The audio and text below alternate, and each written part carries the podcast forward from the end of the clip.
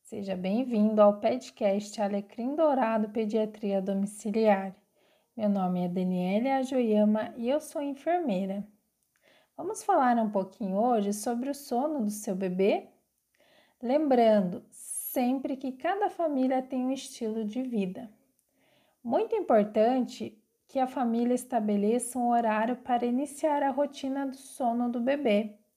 Após definir o horário do banho relaxante, seja ele de banheira, balde, chuveiro ou furô. Crie um ambiente favorável ao sono do bebê, evitando barulho e muita luminosidade. Durante a madrugada, na hora da amamentação, não brinque com o bebê, não faça muito barulho e também deixe a luz mais baixa para que o bebê não venha despertar. Dê preferência por pijamas e macacões sem gola. Isso evita que o bebê confunda a gola com o bico do seio e possa querer ficar procurando para sugar. Na maioria dos casos, não é fácil estabelecer a rotina do sono principalmente em recém-nascido, mas com o tempo tudo vai dando certo conforme a necessidade e a rotina da família.